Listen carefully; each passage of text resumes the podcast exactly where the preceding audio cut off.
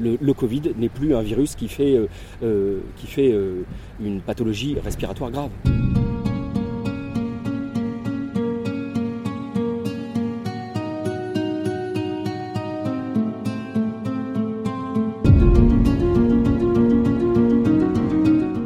Covid est-il encore une maladie grave?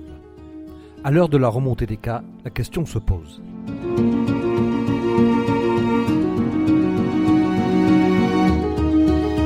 Je suis Laurent Gaudens, journaliste à la Nouvelle République et Centre Presse.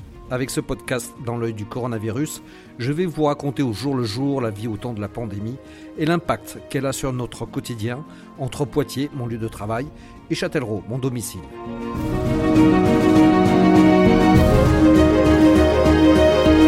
Depuis l'apparition de l'épidémie, on est mort du Covid et on meurt toujours du Covid, mais beaucoup moins et sans trop savoir quelle en est la cause. Pour en savoir davantage, j'ai rencontré Arnaud Thiel, professeur au CHU de Poitiers, chef de service de médecine intensive réanimation, que j'avais déjà interviewé il y a quelques mois.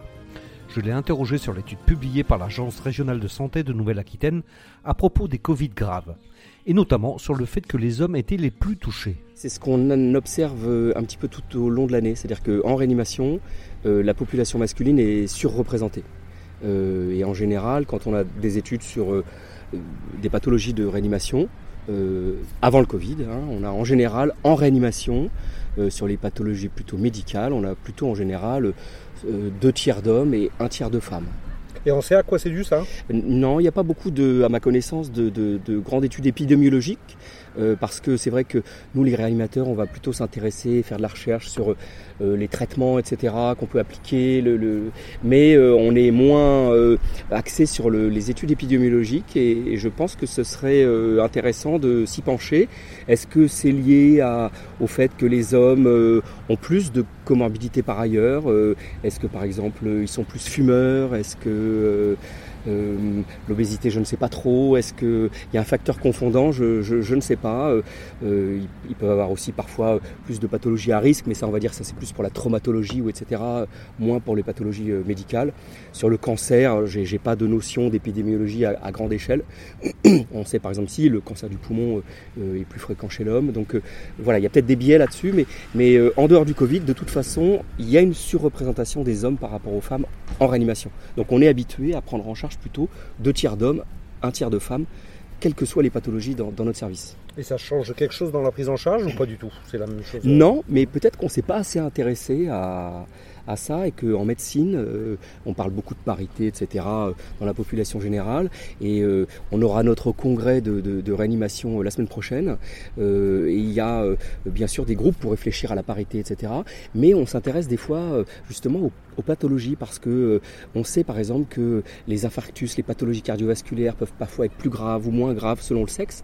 Et jusqu'à présent, la médecine a englobé un peu de façon égale les hommes et les femmes. Or, on a probablement euh, euh, certaines différences de prise en charge et euh, je pense que ce serait très intéressant. Donc j'ai pas du tout de réponse là-dessus sur pourquoi les hommes viennent plus en réanimation, mais je pense que c'est un peu sous-étudié pour savoir s'il y a justement des, sous-groupes ou si en fonction du sexe ça peut avoir une influence de, de traitement, de pronostic, etc. Et je pense qu'on est un peu, on s'y est pas assez intéressé jusque-là. Alors, autre information apportée par cette étude, c'est la euh, surreprésentation des personnes âgées, euh, qui représentent les plus de 65 ans ont représenté plus de 55% euh, des, personnes admises réanimation. Oui, alors Là aussi sans surprise. Alors encore une fois, ça c'est vraiment très intéressant. Vous disiez, vous dites 65%, 50% des gens ont plus de 65 ans, donc c'est la médiane, hein, c'est-à-dire que 60, 50, Pardon 55%. D'accord. autour de voilà, autour de la, un peu plus de la moitié. Euh, c'est de la même façon exactement ce qu'on retrouve dans les études de réanimation. Euh, avant le Covid. C'est-à-dire que quand on euh, fait des études, quel que soit le sujet, sur les pathologies respiratoires, cardiaques en réanimation, chez nos patients de réanimation sur les pathologies médicales, qui sont en grande partie des infections, la moyenne d'âge de toutes les populations dans, nos pays est autour de 65 ans. C'est la moyenne.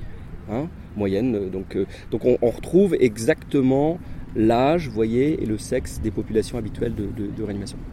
Donc là aussi, il n'y a pas d'enseignement euh, particulier. Voilà, effectivement, euh, bien sûr, on a eu des, patients jeunes, hein, bien sûr, on a eu des patients jeunes comme on en voit habituellement pour d'autres pathologies, euh, peut-être un peu plus avec le Covid, mais euh, c'est-à-dire des plus jeunes.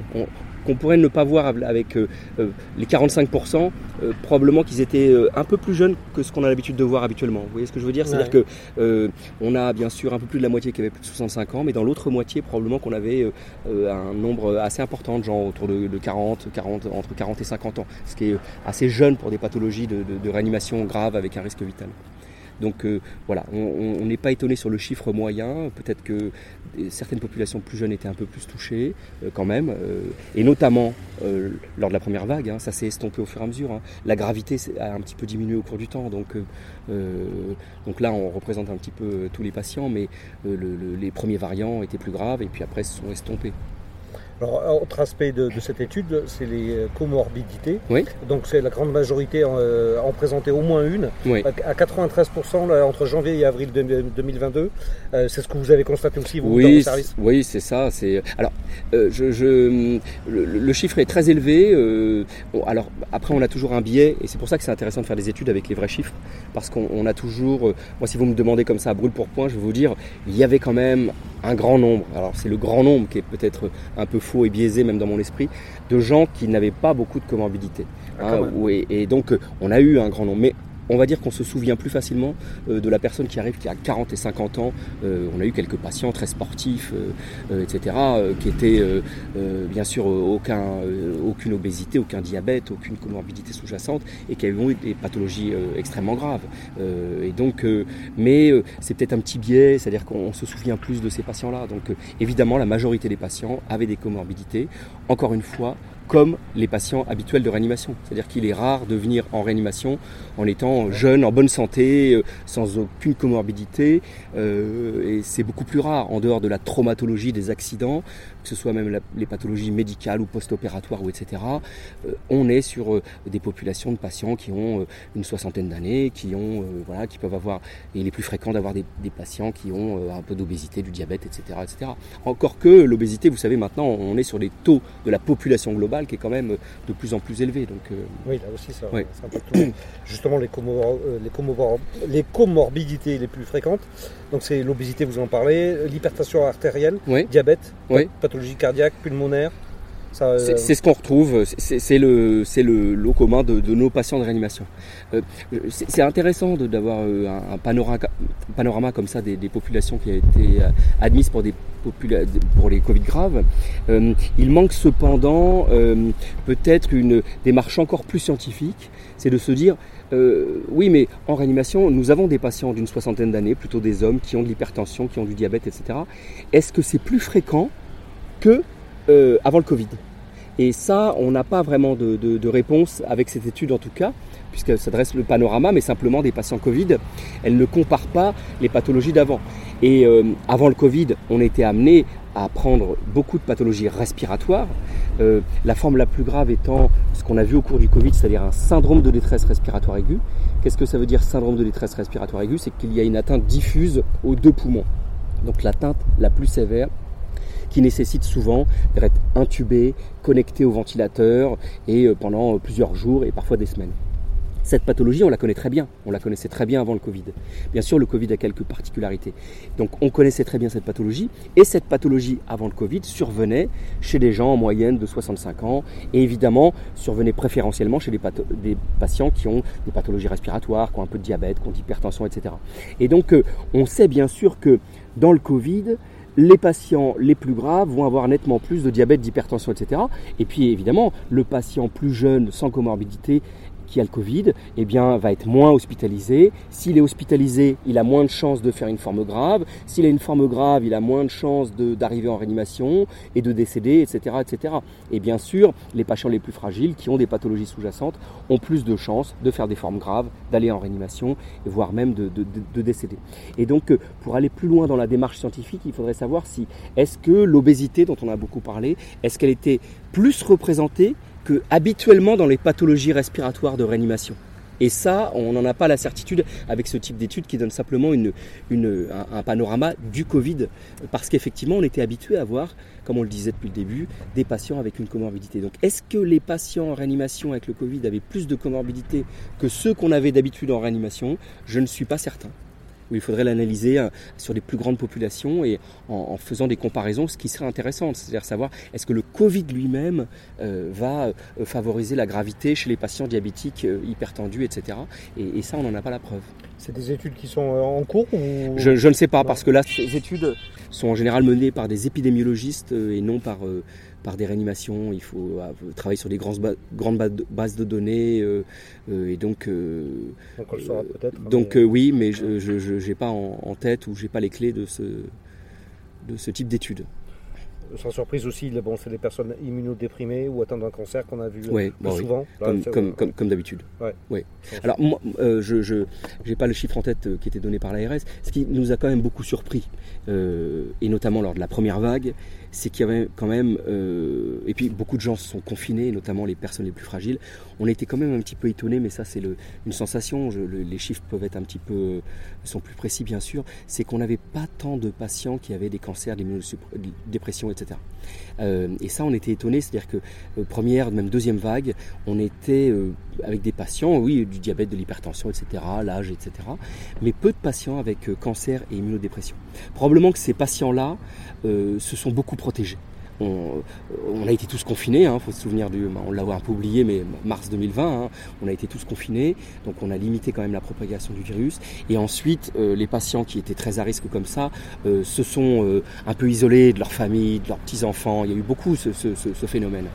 Et moi j'ai l'impression qu'on, là c'est une analyse globale, qu'on les a plus vus après, une fois que les gens ont été vaccinés aussi, une fois que les gens ont repris une vie sociale. Et par exemple, Omicron, pour nous, hein, dans notre service, ne touchait que des patients immunodéprimés ou, ayant un cancer. Euh, Omicron, on n'a quasiment pas eu de forme grave chez les patients qui n'avaient pas de, euh, un déficit de l'immunité, c'est-à-dire une maladie euh, cancéreuse ou hématologique sous-jacente. D'accord.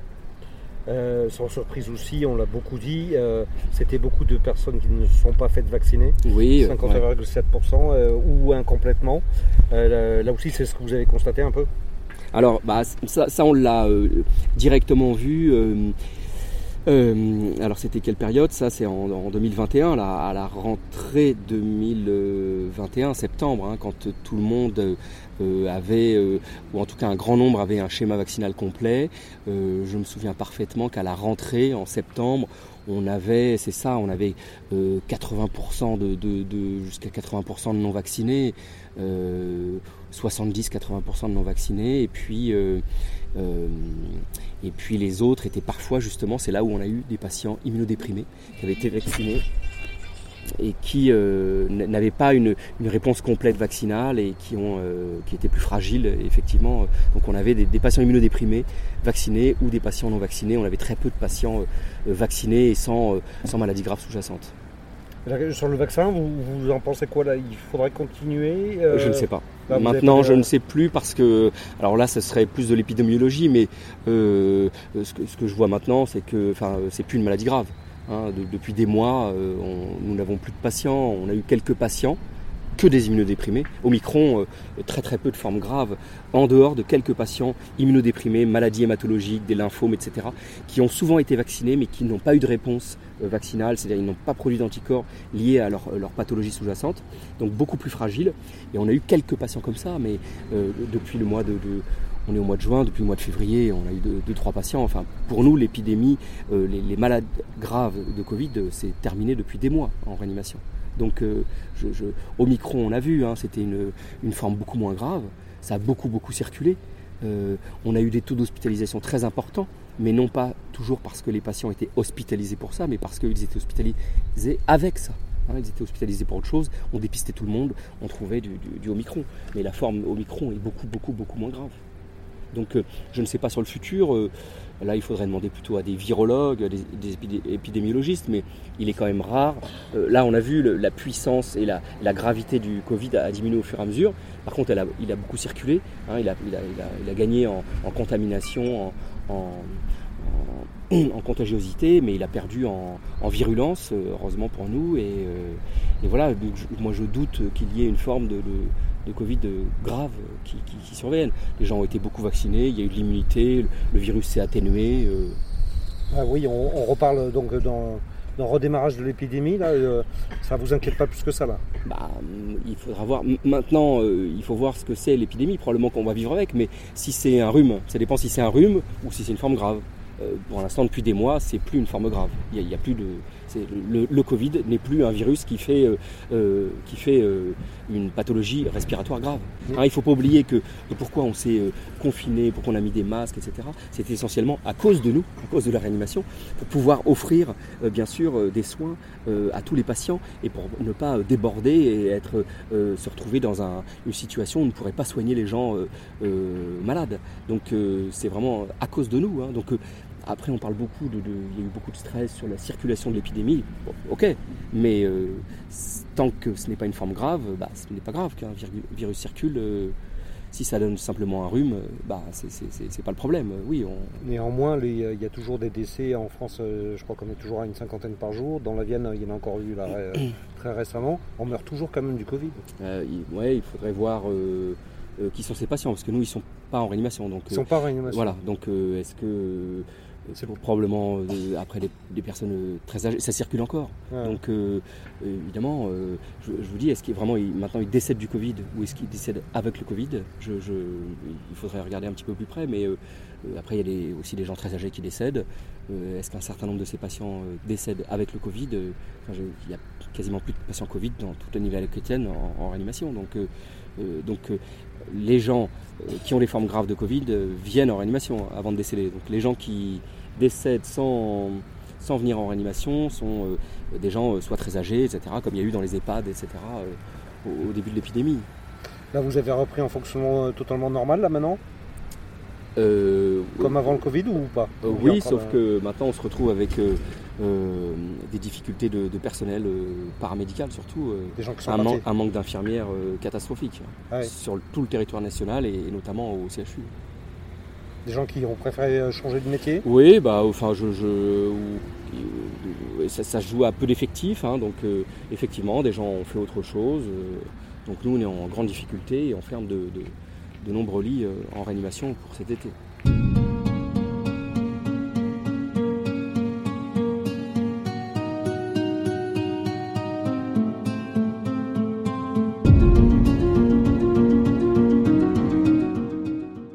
Voilà, c'est terminé pour ce nouvel épisode du podcast Dans l'œil du coronavirus. Si vous l'avez aimé, n'hésitez pas à en parler autour de vous, à le partager sur les réseaux sociaux, à vous abonner sur les plateformes de podcast telles que Spotify et Deezer, et à voter pour lui sur Apple Podcast. Ça nous aidera vraiment à continuer. Si vous avez un sujet que vous aimeriez voir développé dans ce podcast, n'hésitez pas à me le transmettre par mail à laurent.gaudens.nr-cp.fr. En attendant, Lavez-vous bien les mains et à très vite.